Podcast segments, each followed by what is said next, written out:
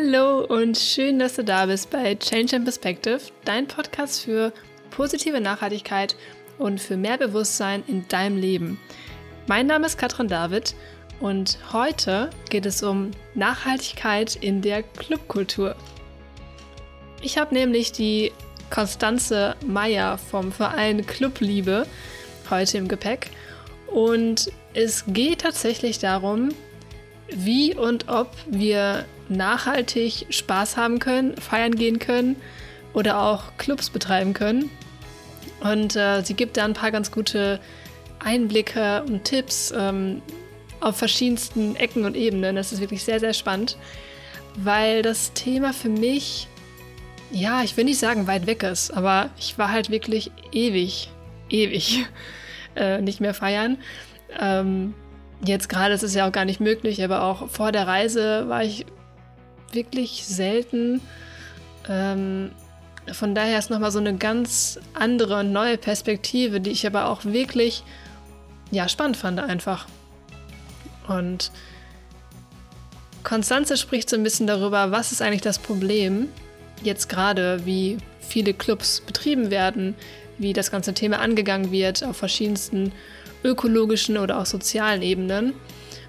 Und ich fand es auch sehr spannend zu hören, wie es jetzt gerade den BetreiberInnen geht in der aktuellen Lage und ja, wie da eigentlich der Kopf gerade steht für so Themen wie Nachhaltigkeit.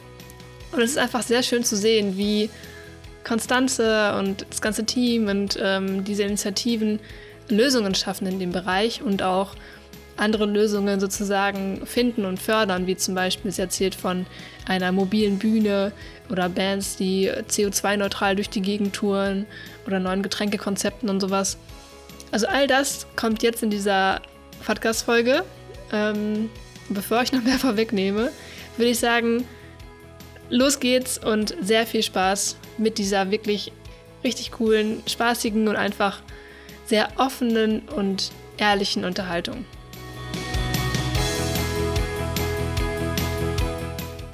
Ich freue mich sehr, sehr doll und ich habe heute nämlich die Konstanze Meyer hier im Podcast zu Gast. Die ist von dem Verein Clubliebe und wir beschäftigen uns heute mit dem Thema Nachhaltigkeit in der Clubkultur, womit ich vorher noch so gut wie gar keine Berührungspunkte hatte. Und deswegen ein ganz, ganz herzliches Willkommen im Podcast, Konstanze. Hallo, schön, dass ich da sein darf. Sehr, sehr cool. Dieser Podcast dreht sich ja quasi um Nachhaltigkeit in allen möglichen Bereichen, sei es auf Reisen oder zu Hause.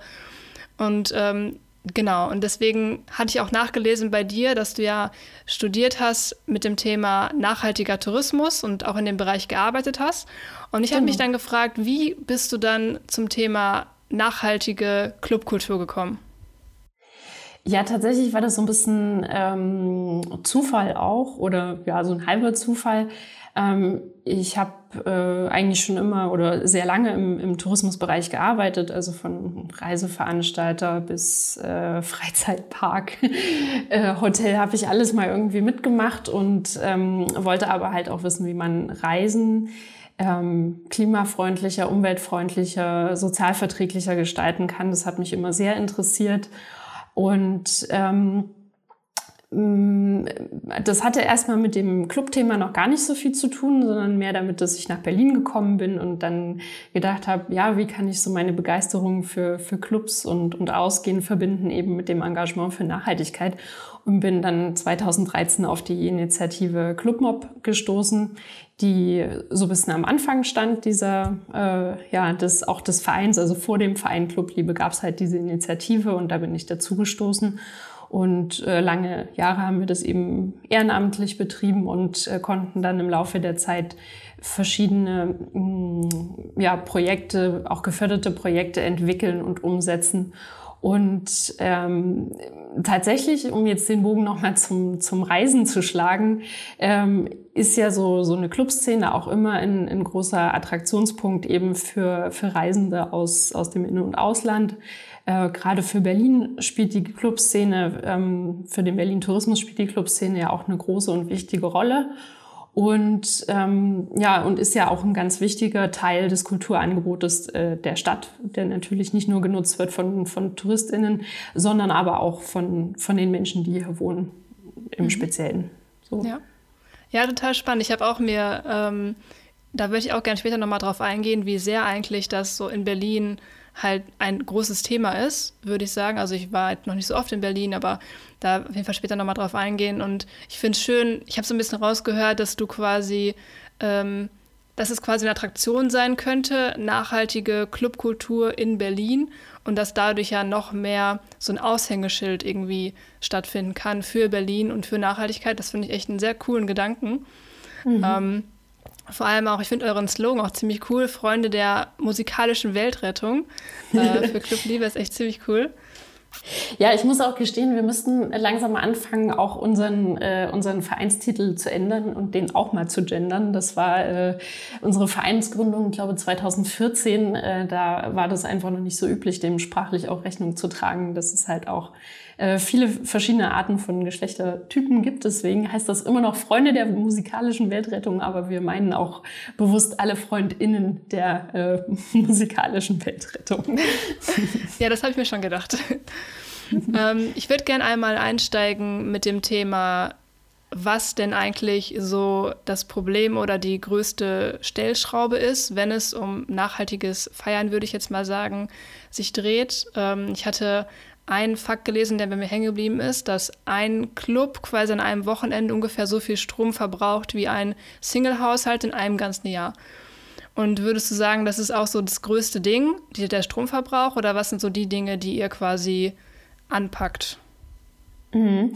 Ähm, tatsächlich ist der Stromverbrauch ein, ein sehr bedeutender Faktor, wenn, wenn wir jetzt über Clubveranstaltungen reden. Ähm, weil hier eben dieser Teil mit, mit der Anreise der Gäste nicht ganz so schwer wiegt, ähm, wie zum Beispiel bei, bei Festivals. Bei Festivals ist es total anders. Da ist eigentlich wirklich ein entscheidender Faktor für die CO2-Emissionen äh, die Anreise der Gäste. Und wenn die beispielsweise mit Fahrrad, äh, Bus oder Zug anreisen, dann ist es super. Ähm, im, Im urbanen Raum, wo die meisten Clubs ja doch sind, äh, spielt halt das Auto und, weiß ich nicht, Taxi nicht ganz so eine große Rolle und viele reisen halt dann oder kommen, also kommen eben doch mit öffentlichen Verkehrsmitteln oder ähm, geteiltem Taxi oder wie auch immer, wenn es möglich ist, sogar zu Fuß an. Und äh, entsprechend ist hier eben der, der Stromverbrauch des Clubs viel, viel wichtiger. Und das, das Schlimme daran ist nicht nur der, der reine Stromverbrauch an sich, sondern auch ähm, sondern dass eben die äh, Clubs in der Regel keinen Ökostrom beziehen, keinen echten zertifizierten Ökostrom, sondern entweder nur Strom vom Grundversorger, der halt in den seltensten Fällen ähm, wirklich nachhaltig und aus erneuerbaren Energien, ähm, ja, Energiequellen stammt und äh, entsprechend zieht es halt sehr hohe CO2-Emissionen nach sich. Also das ist wirklich so das dickste Brett, der Stromverbrauch und verknüpft eben fehlende, ähm, fehlender Strom von ein, aus erneuerbaren Quellen. Mhm, okay. Ich finde es aber auch, also gleichzeitig, ähm, das ist das, woran, woran ich auch gar nicht so gedacht habe. Ja gut, es ist halt viel, viel Licht, viel Audio, also es ist generell halt ein, also ein riesen, riesen dass da halt viel Strom verbraucht wird, viel Energie verbraucht wird. Ähm, was ich sehr cool fand, ist, dass ihr so ein bisschen aber neben diesen großen Sachen auch die kleinen Sachen ansprecht. Also, dass ihr quasi sagt, wir reden nicht über die großen utopischen Lösungen, dass jetzt jeder Kern sanieren muss, damit auch äh, die Wärmedämmung passt, sondern ähm, dass ihr so ein bisschen Tipps an die Hand gebt und verschiedene Dinge quasi sagt, hey, das und das könnt ihr machen, das hat wenig Aufwand ähm, und ihr könnt gleichzeitig da auch was fürs Publikum tun. So. Ja, also tatsächlich ist, ähm, gibt sehr dicke Bretter, die man bohren kann in den Clubs. Ne? Und das wäre dann sowas wie eben eine, eine Innen- oder Außendämmung oder ähm, auch die komplette Umstellung von so einer Heiz- oder Lüftungsanlage. Das sind richtig dicke Bretter. Da kann man auch sehr, sehr viel Energie und CO2 mitsparen. Ähm, die Schwierigkeit ist halt nur, dass Clubs immer in einem, in einem sehr zeitlich begrenzten Rahmen agieren. Das heißt, wenn sie Glück haben, läuft der Mietvertrag ähm, zehn Jahre, dann ist es schon viel. Ähm, in den meisten Fällen ist das aber nicht so. Und ähm, deswegen gehen wir gezielt auch auf, auf gering, also sogenannte gering investive Maßnahmen, die halt einfach mit einem kleineren Budget auch in, in einem relativ kurzen Zeitraum umgesetzt werden können oder sogar ganz ohne Budget. Ne? Wenn wir jetzt um äh, Verhaltensänderungen ähm, uns drehen, dann, dann muss da erstmal noch gar nichts investiert werden. Ne? Also kennt man vielleicht aus dem Haushalt. Äh, der letzte macht das Licht aus. und äh, im, im Großen kann man solche einfachen Sachen halt auch im Club umsetzen, aber es braucht halt einfach eine gewisse Sensibilisierung dafür, vielleicht auch eine Umstellung der, der internen Prozesse und ähm, ja, vor allen Dingen auch bei den äh, bei allen Gestaltenden im Club äh, die das Bewusstsein dafür. Mhm. Ja, ja, auf jeden Fall. Ähm, das sind viele kleine Punkte, die sich dann am Ende zu einem Bild zusammenfügen. Und wie, ähm, du sprichst gerade ein Thema an mit der Langfristigkeit, das war mir so auch nicht klar, dass die vielleicht auch gar nicht können oder nicht die Anreize haben, umzubauen, wenn sie gar nicht wissen, dass sie mehrere Jahre, Jahre überhaupt in dem Gebäude bleiben können, ähm, von, von den Verträgen her. Ich könnte mir vorstellen, dass es in der aktuellen Situation vielleicht noch schwieriger ist. Also ich weiß nicht genau, wie ihr das wahrnehmt, ähm, ob Clubbesitzer oder generell die Branche gerade einen Kopf dafür hat, zu sagen, hey, wir decken jetzt auch noch daran, umzustrukturieren oder an, an nachhaltige Optionen? Ja, also grundsätzlich ist es schon so, dass es erstmal so ein bisschen ums, ums nackte Überleben geht. Also wie, wie wird das nächste halbe Jahr überbrückt? Ähm, wie, also da ist ja wirklich so der große Posten die Miete. So, und ohne Einnahmen, wie, wie möchte man da eine Miete zahlen? Und es ist nur auch nicht so, dass die Clubs da auf riesigen Koffern voller Geld sitzen und, und irgendwie äh, sehr viel zurücklegen können von, von dem, was sie eben erwirtschaften. Und ähm, entsprechend ist natürlich der Fokus erstmal, okay, der versucht zu überleben und das gelingt natürlich auch mit ganz viel Solidarität, mit Spenden. Also ist es auch immer noch notwendig, notwendig, die Clubs mit Spenden zu unterstützen, weil sie sonst schlicht und ergreifend ihre Räumlichkeiten verlieren. Mhm. Ähm, darüber hinaus stellen wir aber auch fest, also für die, die erstmal zumindest so für die nächsten Monate noch eine Perspektive haben, dass die sich schon auch die Zeit jetzt nehmen können sich eben mit Themen zu befassen, die länger liegen geblieben sind oder die halt vielleicht auch im Alltagsgeschäft so ein bisschen untergegangen sind. Und äh, Nachhaltigkeit ist da auf jeden Fall ein, ein großes Thema. So. Und äh, ich glaube, bei vielen ist auch so ein bisschen die Erkenntnis, naja, wenn es weitergeht, wollen wir eigentlich nicht weitermachen wie vorher, sondern wenn, dann wollen wir eben, dass es äh, sozialverträglicher, dass es ökologischer ist, dass es auch klimafreundlich ist. Und ähm, mhm so kann diese Zeit jetzt genutzt werden. Natürlich immer so ein bisschen unter dem großen Fragezeichen, wann können Clubs überhaupt wieder öffnen? Ähm, wann können wir ja, wieder tanzen gemeinsam, vielleicht auch mal wieder irgendwann ohne Maske. Mhm. Ähm, und das ist halt einfach ein riesengroßes Fragezeichen, so dass natürlich jetzt, äh, ich glaube, die Zeit ist viel, viel zu lernen und, und ähm, Wissen aufzunehmen, aber weniger um, und also natürlich erste Schritte können auch schon umgesetzt werden, aber jetzt die Anwendung bei einem laufenden Event, die ist halt jetzt aktuell nicht möglich. Mhm.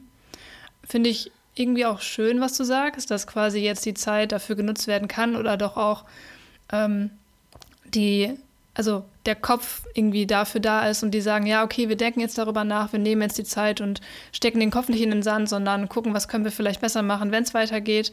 Ähm, das ist auch etwas, was ich mir sehr für den Tourismus zum Beispiel auch wünsche, wo natürlich auch ein großes Fragezeichen ist, aber ich finde es schön, dass es gerade da, äh, so wie du erzählt hast, ähm, stattfindet. Um, wie ist das denn? Ihr habt ja jetzt mit dem, was ihr macht, ganz viele verschiedene Projekte und Initiativen, die ihr so angeht. Vielleicht magst du einmal so ähm, Rundumschlag geben, also ein bisschen erzählen, was ihr eigentlich genau macht oder welche, welche Projekte ihr da habt. Mhm. Also aktuell sind wir äh, besonders aktiv mit dem Projekt Clubtopia, was auch ein, ein gefördertes und ein Kooperationsprojekt ist und das heißt im Konkreten, dass wir eben versuchen, auch in unseren PartnerInnen immer ähm, Menschen aus Nachhaltigkeit und Nachtleben und Organisationen aus diesen Bereichen zusammenzubringen, ne, die da eben wären der, der BUND Berlin, ähm, der Clubliebe e.V., aber auch die Clubkommission und verschiedene andere Institutionen aus diesen Bereichen, damit wir eben Wissen aus beiden äh, Feldern einbringen können und, und ähm, dann eine gute Kooperation zustande bekommen. Und wir haben halt das große Glück, dass ähm, die Stadt Berlin da recht äh, fortschrittlich ist und ein äh, Energie- und Klimaschutzprogramm hat, äh, über das wir eben auch gefördert werden. Weil äh, Klimaschutz heißt äh, ganz, ganz vieles hier in Berlin. Das heißt, äh, dass sich äh, Haushalte umstellen, dass die äh, Unternehmen was anderes machen, aber eben auch, dass die Clubs mitgedacht werden können. Und äh, dazu versuchen wir halt mit dem Projekt beizutragen und halt ähm, die Akteure in der Szene darin zu unterstützen, sich klimafreundlicher zu entwickeln. Und das heißt, dass wir da wirklich sehr kooperativ unterwegs sind. Also wir sind nicht dafür da, irgendwie an den ökologischen Pranger zu stellen oder zu sagen, Clubs, ihr seid alle so furchtbar, äh, ihr seid solche Energiefressmonster, sondern äh, uns geht es eher darum, ihnen Lösungen aufzuzeigen, wie sie es halt besser machen können. Und ähm, ist uns allen mehr geholfen, wenn wir eben uns also ja unterstützen, anstatt eben zu sagen, okay, das ist alles so schlimm. Mhm.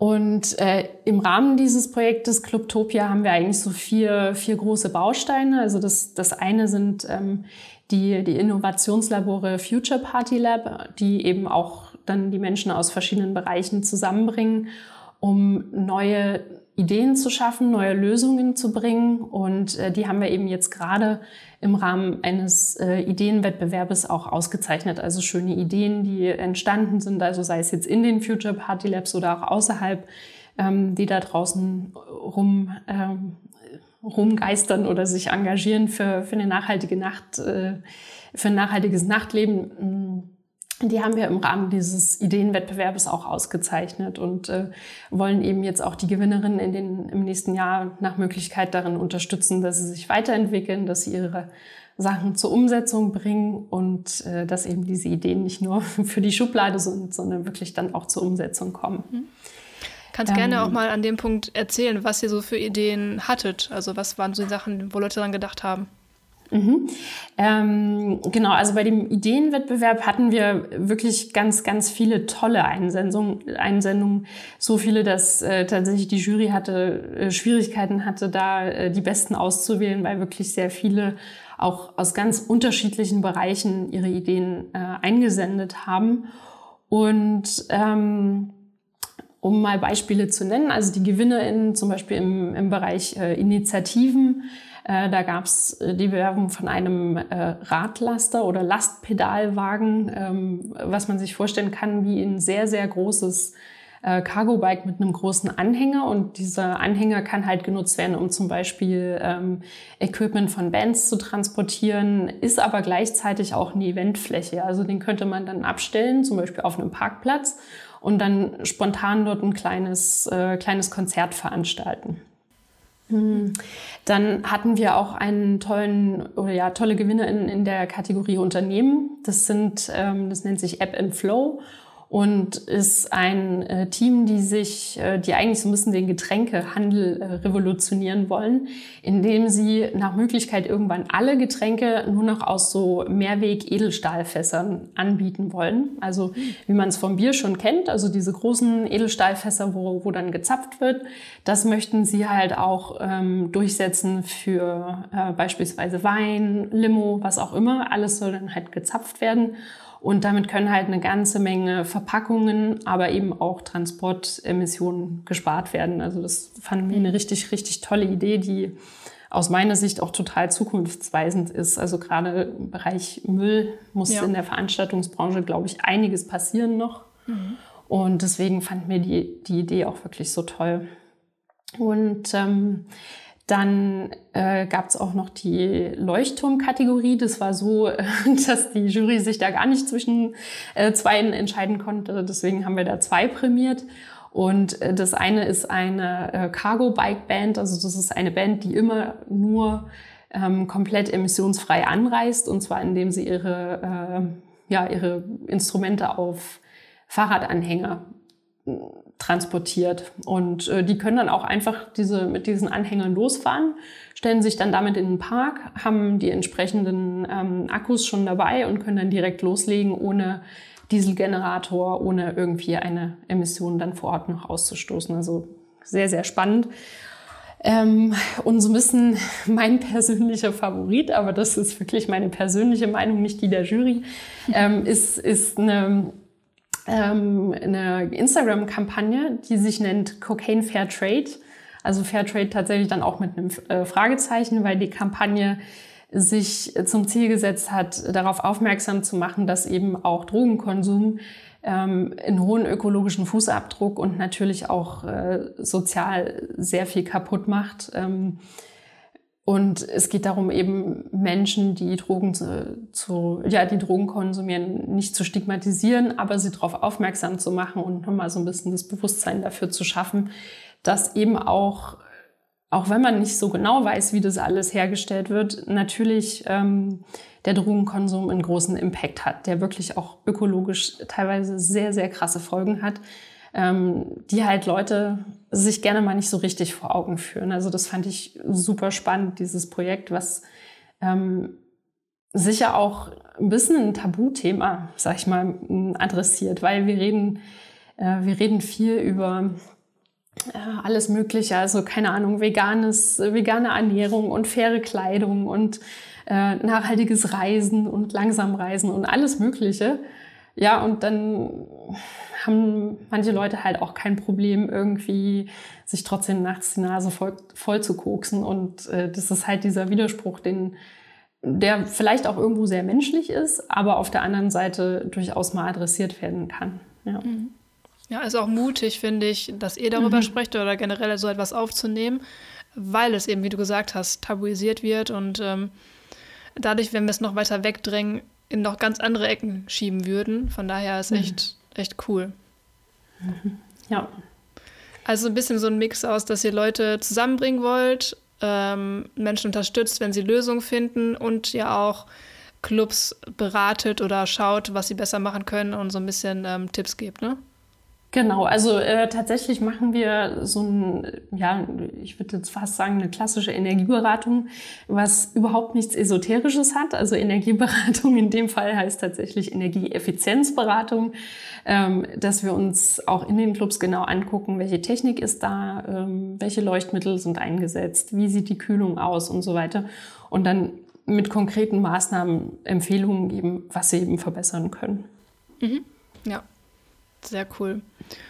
Und jetzt haben wir so ein bisschen darüber gesprochen, was Veranstalter oder Betreiber so für Ideen haben, was die machen können. Hast du da vielleicht auch noch Tipps oder Impulse, was wir als Besucher machen können, wenn wir wieder feiern gehen können? Mhm.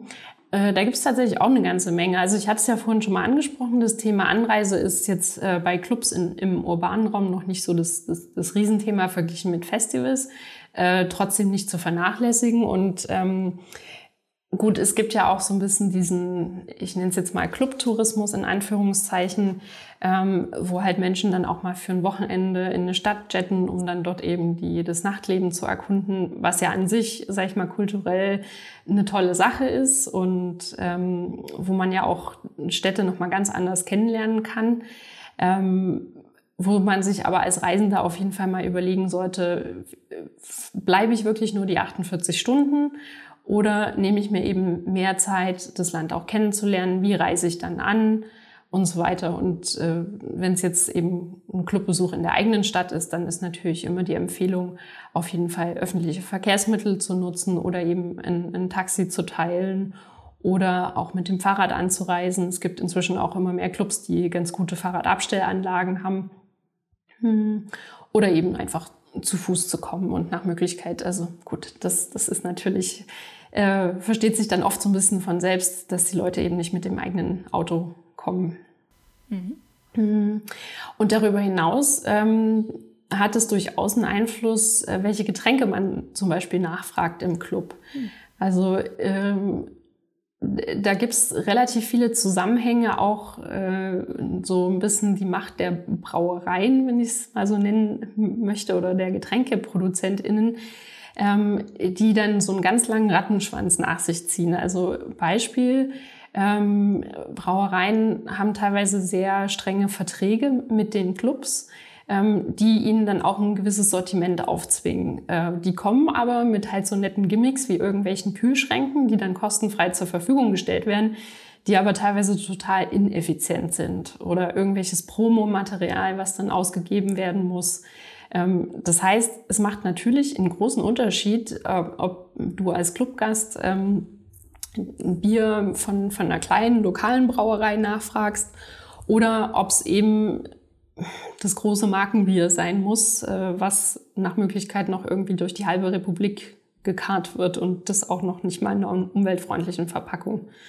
So, und ähm, dann sind halt so kleine Sachen wie zum Beispiel Leitungswasser trinken, wenn die Clubs das anbieten. Ähm, man kann auch mal auf Toilette gehen, sich das auffüllen und dann sich trotzdem noch eine Limo kaufen. Ähm, und halt auch darauf zu achten, dass, äh, dass man eher Getränke wählt, die eben lokal und fair produziert sind. Ähm, und, und nach Möglichkeit auch nicht extra nach dem Strohhalm fragt. Das ist ja gerne so das plakative Beispiel. Ja. äh, der berühmte Strohhalm. Ähm, der ist jetzt, sag ich mal, vom, vom Gesamtimpact jetzt nicht, nicht das größte, dickste Brett. Aber es hat halt so was Schönes, Symbolisches. Ja, halte ich mich noch an diesem Strohhalm fest oder halt auch nicht. Ich meine, das hat sich jetzt mit der neuen EU-Richtlinie eh fast erledigt und die meisten, äh, sag ich mal, Clubs bieten das auch gar nicht mehr an. Äh, was uns aber halt dabei auch wichtig ist, ähm, solche, ja, in Anführungszeichen Bioplastikstoffe und so weiter, das ist keine Alternative. Also in dem Fall ist tatsächlich eher weglassen die Lösung. Mhm. Und ähm, da hat man als Clubgast natürlich einen großen Einfluss darauf. Also besteht man jetzt darauf, die Serviette unter das Glas zu bekommen oder mein Gott, geht's vielleicht auch so. Mhm. Ja, und ähm, darüber hinaus kann man natürlich auch den Clubs immer noch mal Anregungen geben, so nach dem Motto, hey, habt ihr schon mal darüber nachgedacht, äh, vor der Tür einen Pfandring anzubringen? Oder mir ist aufgefallen, ähm, es gibt keine Mülleimer für, für Zigaretten. Ähm, natürlich ist es nicht unbedingt die, die Lösung, da, äh, die, das Barpersonal anzusprechen, sondern vielleicht dann eher mal über Social Media oder eine Kontaktadresse dann per E-Mail die, die Clubs anzuschreiben, weil ich glaube, wer dann am wenigsten Ohr hat, sind die Leute an der Bar. Die haben, glaube ich, anderes zu tun, wenn die Hütte brennt. Ähm, als, als dann auf solche Anfragen zu reagieren. Aber nichtsdestotrotz freuen sich Clubs, glaube ich, auch über solche Anregungen. Und wenn sie halt auch so ein bisschen positive Unterstützung bekommen, hey, äh, ich habe gesehen, ihr macht das, finde ich toll. So. Ja, ja. Ähm, ja, voll cool. Da waren echt schon voll gute Sachen dabei und ich finde es auch wichtig. Ähm, ich merke, dass ihr quasi die Perspektive der BetreiberInnen so ein bisschen einnehmt und auch sagt, wo man sich am besten an die wenden kann, was so die Dinge sind, die wirklich was verändern, äh, wo wir so ein bisschen Hebel haben.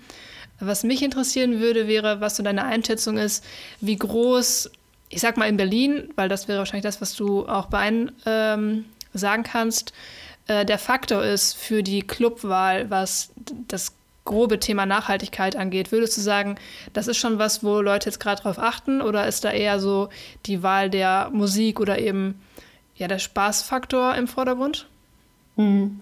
Also ich glaube nach wie vor, dass das die Musik ist und ähm, aus unserer Sicht darf das bitte auch in Zukunft so bleiben, dass äh, man den Club danach auswählt, ähm, welche, welche Musik da läuft äh, als, als Grundgedanken.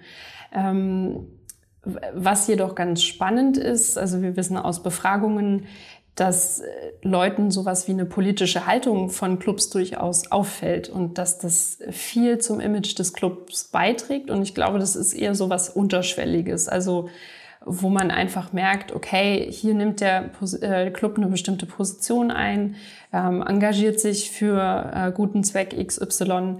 Das spielt auf jeden Fall eine Rolle und ähm, zeigt sich halt auch jetzt in der Krise, dass Solidarität, die Clubs mit anderen ähm, Gruppen zeigen, dann halt auch vielfach zurückkommt. Also um mal das About Blank zu nennen, die ähm, gerne trotzdem immer noch unterstützt werden dürfen, aber die ähm, engagieren sich halt seit vielen Jahren für Geflüchtete, für ähm, ja, Genderdiversität und alles Mögliche und ähm, haben ja zum Beispiel auch eben zur Rettung des About Blanks eine, eine Crowdfunding-Kampagne gestartet, die zu Recht äh, wirklich toll gelaufen ist und äh, ne, das geht irgendwann in beide Richtungen. So, wer, wer so ein bisschen zeigt, hey, ich engagiere mich, ich mache was und ich biete meinen Raum auch an für, äh, für gute Zwecke, der kann damit halt äh, sehr viel auch für die Gemeinschaft tun.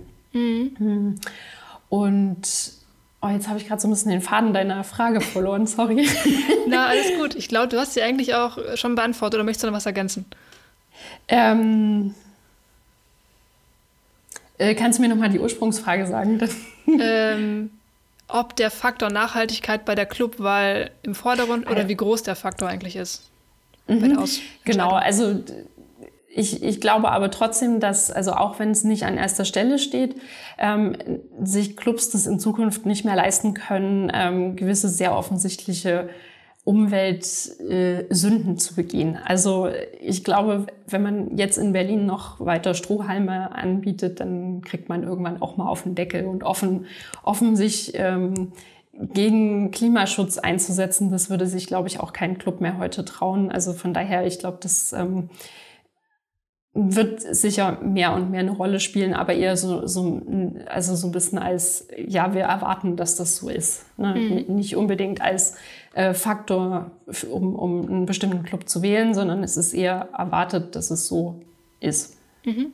Ja, ich habe auch in dem Zusammenhang darüber nachgedacht, ob, ähm, weil es gibt ja auch für die BetreiberInnen verschiedene Motivationen, das ganze Thema anzugehen. Wenn ihr quasi eine Energieberatung anbietet, ist es auf jeden Fall der Faktor Kosten. Also es ist so ein eigener Vorteil. Wenn ich das mache, spare ich selber Geld und das, ich habe direkt einen Return. Andererseits ist es das Image, wie mit dem Plastikstrohhelm, wie du schon gesagt hast, und aber auch, dass manche vielleicht wirklich einen ehrlichen Wandel möchten hin zu mehr Nachhaltigkeit. Und ich denke mir in vielen Bereichen, ob wir da also ob du was zu sagen möchtest, vielleicht auch, ob wir da Abstufungen machen sollten. Ist das eine besser als das andere oder sollten wir, also ich könnte es mir selber beantworten, eigentlich sollten wir alle mitnehmen, sag ich mal, also die verschiedenen Motivationen, so, aber ähm, es ist halt spannend, dass wir jetzt in dieser Phase eben verschiedene Motivationen haben und ähm, das auch okay sein sollte. Was denkst du? Mhm.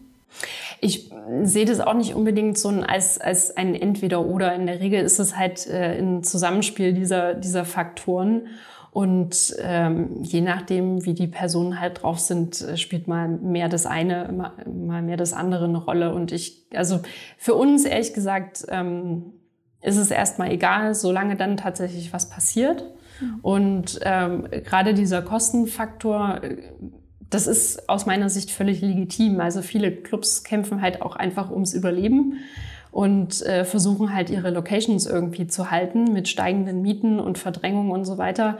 Ähm, und da finde ich es dann auch völlig legitim zu sagen, hey, schaut ein bisschen aufs Geld und das ist auch okay so. Dann äh, erstmal beim bei Energiesparen dann an die an den Kostenfaktor zu denken, weil der Effekt ist am Ende der gleiche. Natürlich spielt es immer noch mal mehr eine Rolle, ob man eben auch so eine persönliche ähm, Motivation hat und die Wertvorstellungen dem auch entsprechen, weil ich glaube, dass da auch teilweise mehr ähm, ja, mehr Hürden in Kauf genommen werden. Also wenn, wenn man wirklich einen, einen starken inneren Antrieb hat, das umzusetzen, und das stellen wir doch bei vielen Clubs fest, gerade die, die über lange Zeit dranbleiben, ähm, dann, dann sind vielleicht auch so Hürden wie ja, okay, das kostet vielleicht erstmal mehr oder ähm, wir müssen uns hier umstellen, wir müssen vielleicht auch ein paar Konflikte in, im Team in Kauf nehmen. Ähm, die sind dann, treten halt auf, diese Hürden, aber die werden dann in Kauf genommen, weil halt die Motivation groß genug ist. Ja, ja das, das macht sehr viel Sinn. Ähm, das Ziel sollte es ja auch sein, dass Nachhaltigkeit, ähm, also auf allen Ebenen attraktiv wird. Also ich hatte mal auch ein Interview da gesprochen mit jemandem, der ähm, verschiedene Eiscreme und Süßigkeiten herstellt und er sagte, ich möchte nicht, dass ihr das kauft, weil es vegan ist und nachhaltig, sondern einfach, weil es gut schmeckt. So und mhm. ähm, das ist ja das, was wir wollen, alle bestenfalls, dass wir eben auf verschiedenen Ebenen nachhaltig hier ähm, leben können und dass es halt für alle attraktiv ist und Spaß macht und Sinn macht. So. Ja, also ich glaube, das ist auch der Schlüssel von vielen ähm, erfolgreichen, nachhaltigen Unternehmen, dass es halt einfach, ähm, die Leute kaufen das nicht, weil es nachhaltig ist, sondern weil es einfach sehr gute Produkte sind, die eben ähm, zufriedenstellen. Und genauso äh, glaube ich halt auch, dass das äh, Club-Erlebnis als solches ähm, genauso viel Spaß machen sollte, genauso die Musik meinetwegen genauso laut und, und alles ähm, mit, na gut, jetzt hätte ich fast Glitzer gesagt, den wollen wir ja nicht, aber dass es trotzdem eben ein tolles visuelles, äh, akustisches, ähm, soziales Erlebnis ist. Ähm, und daran soll ja aber auch nichts verändert werden. Also in, in dem Sinne nicht, dass es, also natürlich darf, ähm, und es verändert sich auch immer viel in, in der Clubszene, aber nicht in dem Sinne, dass man halt auf irgendwie das Gefühl hat, man, man verzichtet auf was bewusst. Mhm. So. Ja, ja, voll. Und du hattest gerade schon angesprochen am Anfang, dass Berlin ja da so ein bisschen, ich würde schon sagen, speziell ist, weil es halt schon ein großer Teil ist von, von der Kultur einfach, von der Stadt. Ähm, und deswegen würde ich mal vermuten, hat das, Ganze, hat das Ganze auch einen großen Hebel, also Clubkultur in Berlin, was CO2 und Stromverbrauch und so weiter angeht. Äh, wisst ihr oder weißt du, wie groß das generell ist, deutschlandweit oder weltweit vielleicht sogar? Hm. Nee, äh, tatsächlich nicht, nicht wirklich wissenschaftlich. Also wir haben leider noch keine komplette Studie, die jetzt mal den CO2-Verbrauch oder CO2-Ausstoß der Clubs festhält. Das wüsste ich auch weltweit nicht, ähm, also zumindest nicht wirklich wissenschaftlich belastbar. Hm. Und ich weiß, also ich glaube auch nicht, dass jetzt die Clubszene ähm, oder dass jetzt der einzelne Club äh, den, den riesen dicken, fetten CO2-Ausstoß hat, wenn man es jetzt mit anderem, weiß ich nicht, produzierenden Gewerbe oder dem Mobilitätssektor oder oder ähm, vergleicht. Auf der anderen Seite, in, also aktuell haben wir in Berlin etwa 220 Clubs und Spielstätten und das ist schon eine ganze Menge. Wenn wir jetzt mal so mit durchschnittlich, ähm, weiß ich nicht, 60 Tonnen CO2 im Jahr rechnen, ähm, dann ist das jetzt aufs Jahr gerechnet äh, schon doch auch eine ganze Menge. Also jetzt gar nicht so wenig vom Hebel her. Ähm, nichtsdestotrotz gibt es natürlich Branchen, die mehr ausstoßen. Aber es hat halt einfach ein, ein große, eine große, ja, so eine Kommunikationswirkung in dem Sinne, dass die Clubszene einfach ähm, eine große ja, so, so ein Multiplikatoreffekt hat. Also auch wenn nicht alle Leute in Berlin in Clubs gehen, also da müssen wir uns ja auch mal äh, die Illusion nehmen, dass jetzt irgendwie äh, Berlin die Stadt ist, wo alle Menschen feiern gehen. Ähm, aber nichtsdestotrotz ähm, prägt sie natürlich das kulturelle Leben und das Gesicht der Stadt und ähm, kann halt auch damit in, in wirklicher Vorreiter und ähm, ja, ein gutes Beispiel sein, wie eben Klimaschutz auch im in der äh, Vergnügungssektor, nee, das ist ein ganz furchtbares Wort, im, äh, sag ich mal, kulturellen Bereich äh, sein kann. Ja, ja. Sehr cool. Ich würde gerne noch einmal einen Bogen schlagen zum Thema Tourismus oder da, wo du auch herkommst, weil ich habe das so ein bisschen, weil ich sehe dann so ein bisschen die Parallele, dass ja sowohl beim Reisen als auch jetzt vielleicht ähm, im Kultur- oder ähm, Clubbereich wenn wir da Postwachstum und das Thema Verzicht dazu nehmen, gibt es sicherlich Leute, die dann sagen, die beste Alternative, das Beste wäre, wenn keiner mehr feiern geht oder keiner mehr reist. Ähm, was sagst du diesen Menschen? Also was ist so hm. das, äh, wie, wie, wie stehst du dazu? Naja, da, also flapsig könnte man da jetzt drauf antworten. Das Beste wäre, wenn wir aufhören zu atmen, dann verbrauchen wir auch kein oder stoßen wir auch kein CO2 mehr aus. Aber ähm, das ist jetzt nicht die Lösung, die wir anstreben. Natürlich wird dieser ähm, Klimawandel nicht ähm, abzumildern sein, wenn wir alles weitermachen wie bisher und nur ein bisschen Technologie austauschen.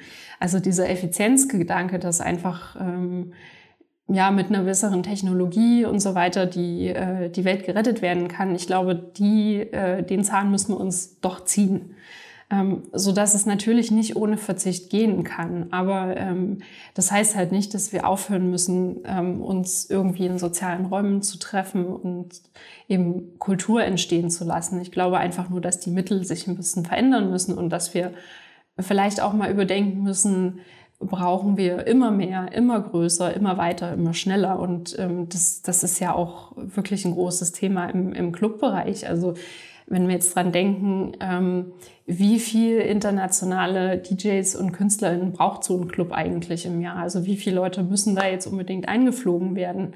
Ähm, also das, das fand ich, ich habe ja Clubgäste mal befragt und ähm, tatsächlich wird ja oft so argumentiert, ja, die Leute kommen wegen bestimmter DJs. Stimmt aber nicht so ganz. Also die ähm, Musikrichtung ist entscheidend. Also welche, so welches musikalische Profil hat der Club, das ist wichtig. Aber nicht, äh, die Leute gehen jetzt nicht unbedingt nur wegen einem bestimmten Künstler oder einer Künstlerin in den Club. So, ne? Und da glaube ich, gibt es eine ganze Menge Ansatzpunkte, wo man halt sagen kann, ähm, weniger kann funktionieren und weniger muss nicht mit, mit einem Spaßverlust einhergehen. Aber nichtsdestotrotz ist ähm, also die, die Lösung für uns, die Clubs alle zuzumachen, einfach ist keine. Weil wir merken ja gerade, was das heißt, ja, und, und was, ähm, was den Leuten auch für ein Ventil fehlt, um, um ähm, so ihrem Alltag mal zu entkommen, um ja, gewisse Emotionen auszuleben oder auch ihre Nachtpersönlichkeiten auszuleben. Das ist einfach, ich glaube nicht, dass der Mensch ohne sowas wirklich klarkommt und dass das Leben einfach dadurch ein bisschen weniger lebenswert ist. Aber wir müssen auf jeden Fall überdenken, wie wir Veranstaltungen machen, wie wir reisen und was für uns wirklich im Kern, also ich glaube, es, es geht immer dieses Warum. Also warum macht man was? Warum geht man in den Club? Warum will man verreisen? Und ich glaube, mit der, also sich diese Frage wirklich ganz ehrlich zu stellen, ähm, da kommt man vielleicht auf ganz andere Antworten als auf, weiß ich nicht, äh, zehn Tage Thailand ähm, am Strand liegen oder äh, weiß ich nicht, der, der Clubbing-Trip nach London für 48 Stunden. Ich glaube nicht, dass das unbedingt die Antworten sind, äh, die wir uns geben würden, wenn wir ehrlich wären. So mhm. und ähm, ich denke, dass da der Schlüssel durchaus auch liegen kann, ähm, das zu vereinbaren. Also irgendwo diesen, diesen Suffizienzgedanken, also weniger, aber trotzdem ein freudvolles Erlebnis. So und indem man sich aber auf das besinnt, was es eigentlich will. Also was was will ich mit meinem Club-Erlebnis ähm, und was was will ich mit meiner Reise eigentlich erreichen? Ja. Ja, es kommt wieder darauf hin zurück, ein Bewusstsein zu schaffen, was ich eigentlich wirklich möchte, wo ich hin möchte, was mir wichtig ist. Stimme ich dir total zu. Und ich fände es auch komisch, weil ähm, in welcher Form auch in, in welcher Form auch immer wollen wir sicherlich weitergehen. Nicht so wie bisher, aber es geht halt darum, eben wie, wie du auch schon gesagt hast, Lösungen zu schaffen. Und mhm. ähm, das eben auf vielen verschiedenen Ebenen. Mhm. Sehr cool. Ich stelle am Ende von den Interviews, die ich führe, immer jedem Gast dieselben Fragen. Mhm. Und ähm, die erste Frage ist, was für dich persönlich Nachhaltigkeit bedeutet, was du mit dem Wort verbindest. Mhm. Also ähm, mit Nachhaltigkeit verbinde ich eigentlich immer den Gedanken an die Zukunft und an künftige Generationen. Ähm, und dass das, was ich mir halt gerade für ein lebenswertes Leben wünsche, das auch für kommende Generationen zu erhalten und vielleicht auch zu berücksichtigen, dass diese kommenden Generationen vielleicht auch andere Bedürfnisse haben als ich ähm, und ähm, ihnen halt zu ermöglichen, auf allen Ebenen ihre Bedürfnisse auch so weit zu befriedigen. Und ähm, das heißt eben für mich ganz persönlich ein starker Fokus auf auf, das, auf die endlichen Ressourcen ähm, unseres Planeten, auf eben Klimaschutz und ähm, aber auch einen starken Fokus auf diesen sozialen Bereich, der natürlich ganz, ganz eng mit diesem Natürlichen zusammenhängt. Und also in, in meiner Wahrnehmung, klar, viele gehen von diesem Nachhaltigkeitsdreieck aus. In meiner Wahrnehmung ist aber irgendwie dieses Unternehmerische oder das Ökonomische dem immer so ein bisschen, zumindest in meinen Gedanken, untergeordnet und ähm, mhm. ist eigentlich nur ein Mittel zum Zweck, um eben bestimmte Bedürfnisse von Menschen zu befriedigen, aber wirklich dann Fokus auf ja, den, den eigentlichen Bedürfnissen, nicht dem, äh, ähm, ja, nicht diesem immer schneller, immer weiter, es braucht mehr, sondern eben wirklich den Grundbedürfnissen, diese auch ja. befriedigen zu können. Ja. ja, wahrscheinlich wäre dieser ökonomische Gedanke, ähm dass das generell neu gedacht werden müsste. Also dass es eben nicht nach, wie du gesagt hast, höher, schneller weitergeht, sondern eben ähm, wirklichen Wohlstand für jeden. Das wäre dann der soziale Aspekt, Wohlstand für jeden auch schafft und der dann auch mit der Ökologie zusammenhängt dann. Ne? Also mhm. genau. genau. Und, und das, ähm, also ich, glaube, ja, also so, so Wirtschaft neu denken. Ich finde, also ich finde das, äh, finde diesen Gedanken sehr, sehr richtig und wichtig. Ich glaube aber auch irgendwie, dass wir sehr viel da neu gedacht haben äh, und dass wir extrem viel jetzt mal über die Umsetzung oder in die Umsetzung kommen sollten, dass wir jetzt mit dem Reden und Nachdenken vielleicht mal aufhören sollten, sondern jetzt mal mhm. machen. Ja. Und ähm, ja, gerade bei dem, also bei dem Wirtschaftlichen stört mich auch immer so ein bisschen dieser Gedanke, dass das so was Abstraktes ist. Also, dass die Wirtschaft irgendwas ist, was so als Selbstzweck oder so, so abstrakt daherkommt, aber die besteht ja aus Menschen, die sie gestalten. Und ähm, das sind handelnde Subjekt, äh, Objek äh, Subjekte, die ähm, die Entscheidungen treffen, auf, basierend möglicherweise auf ihren Wertvorstellungen und dass wir eben eher gucken, was sind diese Wertvorstellungen und wie kriegen wir die in Einklang mit dem, was wir da auf, auf im Bereich der Wirtschaft tun. So. Ja. Ja, jetzt wo du es sagst, da wird so eine künstliche Distanz auch geschaffen. Also als wäre das mhm. halt oder noch komplizierter gemacht, als es überhaupt ist, damit irgendwie Leute das Gefühl haben, okay, das packe ich mal lieber nicht an. Aber du hast recht, es sind eigentlich im Endeffekt viele verschiedene Anknüpfpunkte und Menschen, die das entscheiden und wo wir auch dann eingreifen können. Ja, total. Mhm. Ja, und also ich finde, das zeigt sich immer sehr deutlich in der Sprache, so wenn, wenn, wenn man dann redet über, weiß ich nicht, der Markt wird's richten oder der ja. Markt entscheidet das irgendwie oder die Wirtschaft, die Unternehmen und dann denke ich immer so, ja, aber das sind ja alles Menschen. Und diese Menschen treffen Entscheidungen und ähm, ja, ich glaube, dass diese Entscheidung einfach diesen Gedanken der endlichen Ressourcen und der kommenden Generationen berücksichtigen muss, mehr als eben kurzfristiges Gewinnstreben. Mhm. Gibt es denn ein Buch oder einen Film, irgendetwas, was dich sehr inspiriert hat? Das kann jetzt bezogen auf, auf alles eigentlich sein. Also tatsächlich, wenn ich es jetzt aber auch schon ein bisschen älter, ähm, die Welt ist voller Lösungen, fand ich eigentlich so vom Grundgedanken sehr, sehr schön, auch wenn es ähm, halt so Einzelbeispiele waren, aber ich, ich finde es immer sehr schön, äh, funktionierende Dinge ähm, zu sehen, die einfach mal darstellen, so es kann funktionieren, wenn man es anpackt und, und äh, wenn man eben keine Angst davor hat zu scheitern. So, das finde ich an diesem Film sehr, sehr schön das ist tatsächlich der Film, der mich auch inspiriert hat, äh, die Dinge zu machen, teilweise die ich heute mache, wirklich. Also ich liebe diesen Film total. Ah, sehr schön. Ja, ich liebe den. Ähm, das, ja, okay, jetzt bin ich auch gespannt, was du zur letzten Frage sagst. Und zwar möchte ich gerne oder würde ich gerne wissen, wie du generell auf die Welt blickst. Also wenn es jetzt darum geht, auf die nächsten 10, 20 Jahre, ähm, bist du da optimistisch? Ähm, bist du vielleicht ängstlich oder Machst du dir Sorgen? Ähm, glaubst du mit den neuen Zahlen, mit den Dingen, wie sie sich gerade entwickeln, dass das Ganze gut für uns alle ausgeht?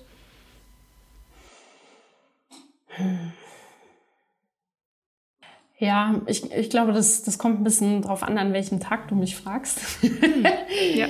ähm, also ich finde, gerade im Moment ist, ist der Blick doch sehr gemischt. Also, dass man ähm, doch eher ein bisschen schwankend ähm, drauf guckt. Auf der einen Seite ähm, ähm, also ich, wenn, wenn du die Frage so explizit stellst, äh, ob ich denke, dass es gut für uns ausgeht, würde ich sagen eher nein.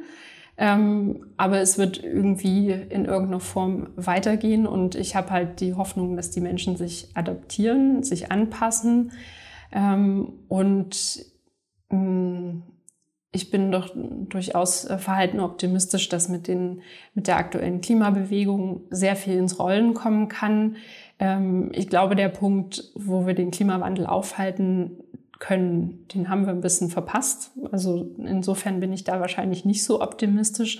Nichtsdestotrotz ähm, ist das für mich kein Grund aufzuhören, sich dafür einzusetzen, dass es eben, dass man es verlangsamt, dass man eben die äh, Bedingungen besser macht. Und ähm, insofern äh, bin ich schon ähm, optimistisch, dass das auch was bringt, weil ich glaube, sonst äh, würde es ja gar keinen Sinn machen.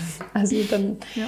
äh, könnte man ja auch sofort aufhören und sagen, es wird ja eh alles furchtbar, dann lass uns noch mal lieber eine fette Party machen und ähm, dann ist es jetzt auch egal. Also ich bin schon äh, optimistisch, dass man was bewegen kann mit, mit, äh, mit Aktivismus.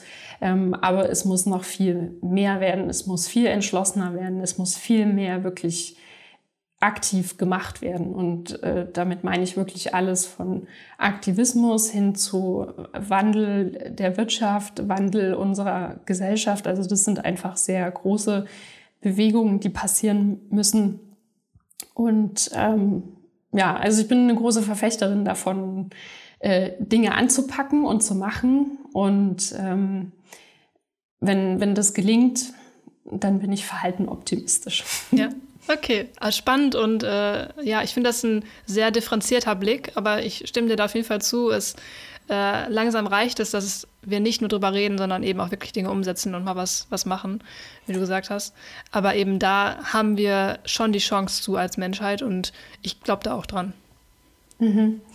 Und ähm, vielleicht noch ergänzend dazu, also ich glaube auch, ähm, dieses Streben nach äh, Innovationen, das, das ist natürlich, und also das hat ja auch was mit der neugierigen Natur des Menschen zu tun. Das finde ich auch sehr wichtig. Aber ich glaube, dass wir für sehr vieles schon sehr gute Lösungen haben, aber wir müssen sie umsetzen.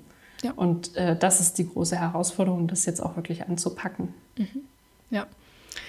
Cool, sehr groß, großes Dankeschön für deine Zeit, für die Einblicke. Und ähm, ich finde, das ist ein super Schlusswort zu sagen, jetzt ist Zeit, etwas anzupacken.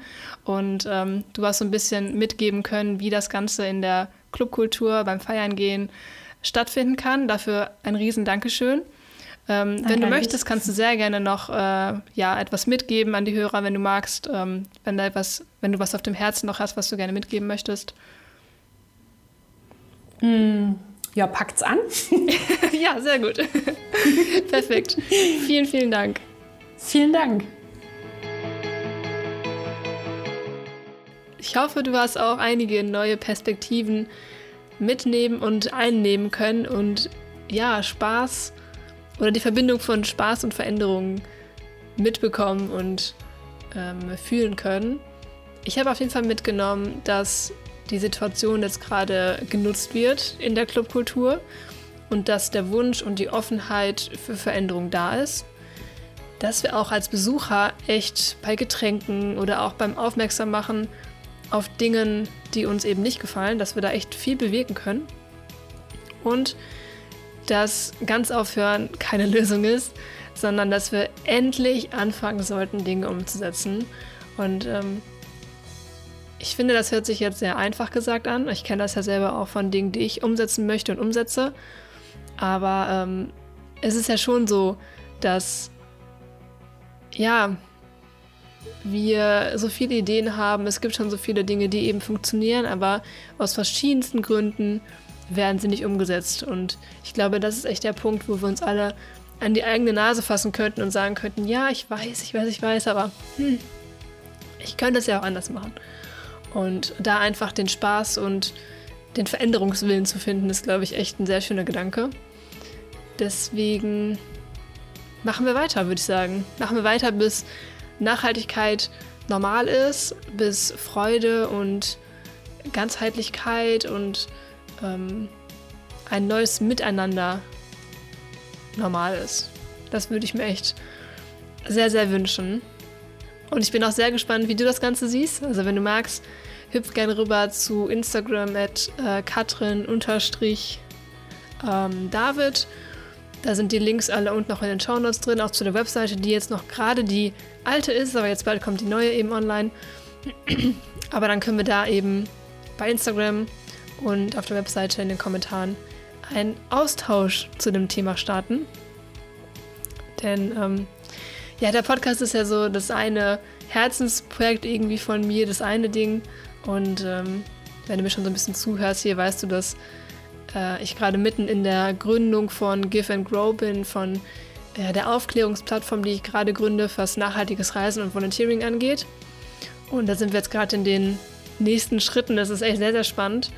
Ähm, und wir gucken da gerade, dass wir auch noch mehr, mehr Workshop Workshops machen und all diese ganzen Sachen. Ich packe da auf jeden Fall auch einen Link unten rein.